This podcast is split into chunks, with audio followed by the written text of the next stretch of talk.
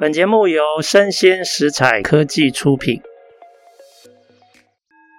新创除了热血创意与活力，其他重点让长辈告诉你。欢迎收听《杨家长辈经》，未来的新创拼图。各位听众，大家好，今天的《杨家长辈经》趋势讲讲啊，想要跟大家聊国际上的一个新趋势。就是过去啊，学中文曾经是一个风潮，就是曾经火热的学中文风潮。如今我们看到一个新现象，是不是被学韩文的流行给取代？那我们可以就过去十多年来的发展发现，哦，诶，有一些趋势在转变。比如说十年前，其实学中文啊是非常受到重视的哦。比如说二零一五年。奥巴马还是总统的时候，他曾经在美国呼吁小学跟中学的这些美国学生啊，他期待在二零二零年的时候，等于是用五六年的时间，他希望可以有上百万个美国的小学生、中学生学中文。那其实二零一六年啊，英国也有类似的说法，然后还把中文称为是。英国未来繁荣的最重要的语言之一，把它视为是这样的这种地位哈。那其实，在其他的国家学中文啊，也有类似的重要性。那现在要问就是说，诶，其实才不到十年的时间啊，为什么整个趋势好像已经完全转向？为什么我说它转向哦？你看哦，这个是最近的数据发布了哈。二零一六年到二零二零年期间，以美国的大学生修课的这个资料来看哦，美国大学生修中文的课程啊，在二零一六到二零二零这五年期间，它已经缩减了超过两成，它有二十一趴。那如果我们看英国哈，英国的时间大概是二零一二到二零二一。这段时间，如果你看他这个大学生，就是入学中国研究相关学程的这个人数啊，它缩减啊，已经超过三成。如果你看其他的地区，比如说中国，呃，是纽西兰、澳洲最大的贸易伙伴，但是如果你看纽西兰啊，它二零一三到二零二二，其实就是过去将近十年的时间啊。纽西兰的大学生啊，修中文相关课程人数缩减的幅度竟然接近五成，四十八 percent 呢。其实德国、北欧的学者也发现自己的国家也有类似的趋势。也就是说，曾经在十年前学中文真的是一个热潮，但是啊，最近这五年来，你发现，哎，这整个热潮好像似乎已经衰退、消退，而且转向。那我们来看哈，这个主要的原因可能有哪些哈？我们可以先讲一个大趋势，大趋势是这些高所得的国家学生哈，他修人文相关的学科人数本来就在缩减，但还是不能解释为什么这个中文缩减的幅度跟趋势是明显大过其他的外国语文。另外哈，国际机构也有一些相关的研究，比如说二零一六年有一个调查，那就是当时学中文的主要动机啊，那个时候二零一六年的调查结果，主要的动机第一个主要就是为了提升职场的就业机会。因为在二零一零到二零一五年期间，就是金融海啸之后的前五年，求才或者是职缺要求中文能力的这些数量啊，其实增长了两百三十 percent，也就是增长了两倍多。可是啊，刚刚讲的之前你看到，哎，这个热潮明明存在，怎么接下来的这个时间，你看整个中文缩减的趋势？它甚至比一些不算热门的主题，比如说国际关系或国际安全，缩减的趋势还大过刚刚我讲的这个领域。我们还看到有可能有一个因素，比如说科技应用，比如说不管是 Google 的翻译，或者是现在的 ChatGPT，它的基本的翻译能力跟便利性已经显著的提高。所以今天如果是初级的，最基础的这种中文能力，基本上没有什么市场需求了。你已经可以用科技应用来解决你的问题。那高阶的中文需求市场是存在的，但是它现在竞争又非常激烈。举例来讲哦，你一个欧美的学生，你什么时候才开始学中文？搞不好大学才开始学中文哦。可是啊，你想想看哦，在市场上有双语能力的华裔的学生，他的中文比你强不晓得几百倍哈。不要说以外，其实他们可能八岁就开始学英文了，等于小学就开始学英文了。所以以这个双语的市场上来说，其实竞争非常激烈啊。你想想看，这些华裔的学生，他大学入学考的那个中文门槛有多高？如果是欧美的学生学中文，有办法可以去考那些大学的入学考试吗？那个差距太大太大了。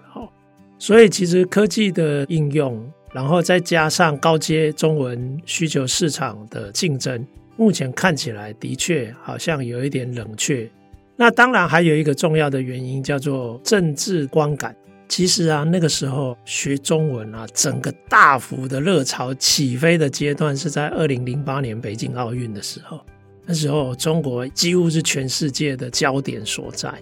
但是后来习近平执政之后啊，大家开始慢慢觉得，诶，在习近平的领导之下，其实中国的高压统治越来越鲜明。甚至其实这十多年来，你也听到香港、新疆的人权问题。这已经是世界周知的议题了哈。目前如果做调查，其实高所得国家对中国的负面观感，它已经来到了历史新高。过去三十年，其实本来中国热潮是主流，就是在这几年之内，对中国的负面观感已经显著的高涨。你看，美国避开敏感的说法，说对中国脱钩，他改说相对比较温和的去风险的路线、去风险的政策。其实这个去风险的路线，目前看起来还持续扩大，还是有可能会变成是一个相对广泛的对中国脱钩。从这个时候开始来看，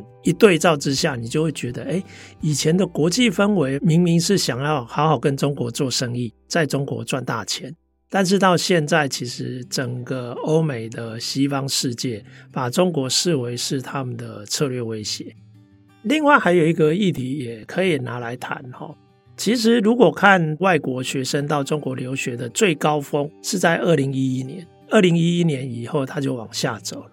即使这个出国的留学人数在增加哦，但是对中国的留学在二零一一年之后开始往下滑。那个时候的研究是认为，那个时候啊，生活环境的污染是一个很重要的原因。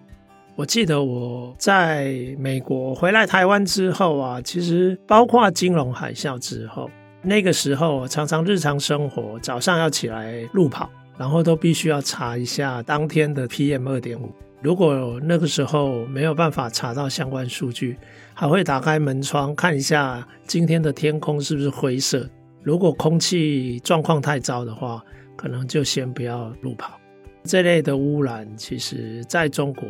也是相当严重，所以其实二零一一年就可以看到这些因素的影响。那我们今天哈看到中国其实就在这几年之间反转而下，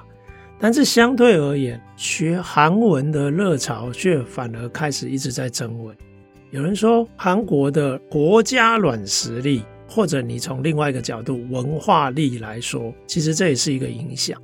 以韩国来讲，我们讲那种流行音乐，像乐团啊，BTS，包括我女儿在内，还有我知道有很多年轻的一代。他们都知道这个乐团，甚至有人很喜欢他们里面的主要成员。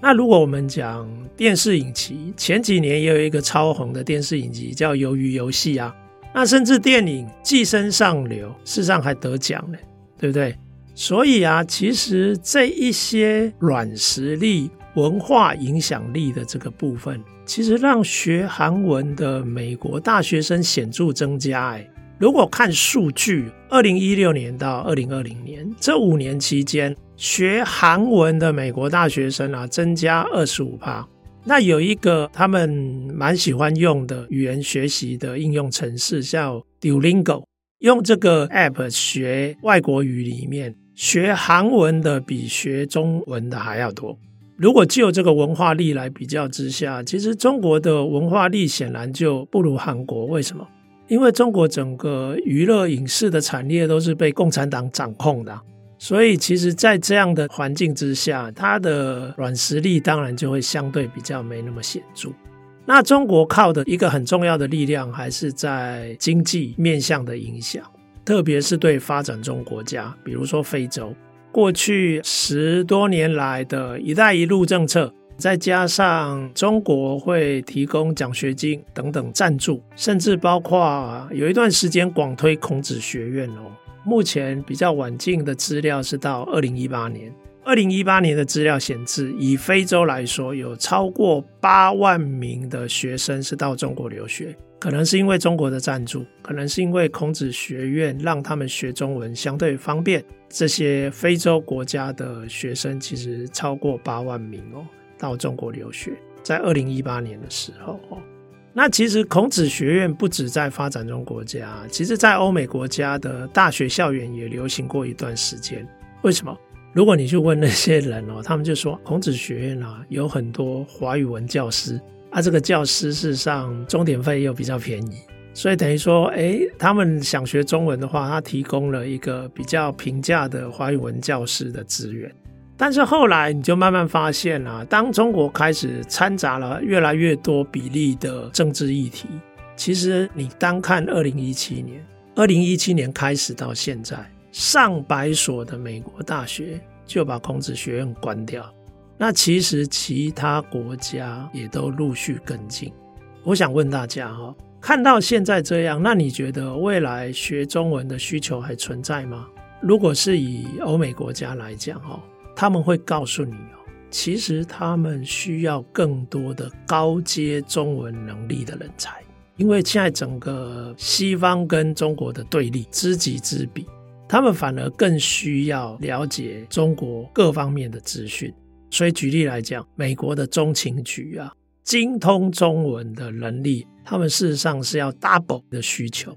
那事实上，欧洲的主要国家，像英国、德国也是一样，在情报的工作上，专业能量都需要提升。所以目前看起来，就是说，在美中对立，然后整个西方跟中国的关系恶化的大环境，目前看起来，未来好几年应该都是在这样的环境之下。可能美国会在情报、外交领域需要更多擅长中文的人，但是这个需求显然看起来是在政治，可能是在外交的领域，而不是商业圈。这样的发展其实看起来短期之内可能不会有明显的转变。目前啊，虽然希望能够更了解对方、学习中文，但是整个大环境已经站在彼此对立的这种立场。那到底这些会中文的人是不是能够帮助双方更有效的沟通跟理解？其实反而存在了很多不确定性。看起来就是，诶，中国从大家都想学中文的极盛时期，其实在十年内已经开始趋势反转。反而韩国这样不算是世界最主要的市场，可是它却因为国家的软实力，因为文化力的关系，反而学中文的人口还不如现在学韩文的人数要来得多。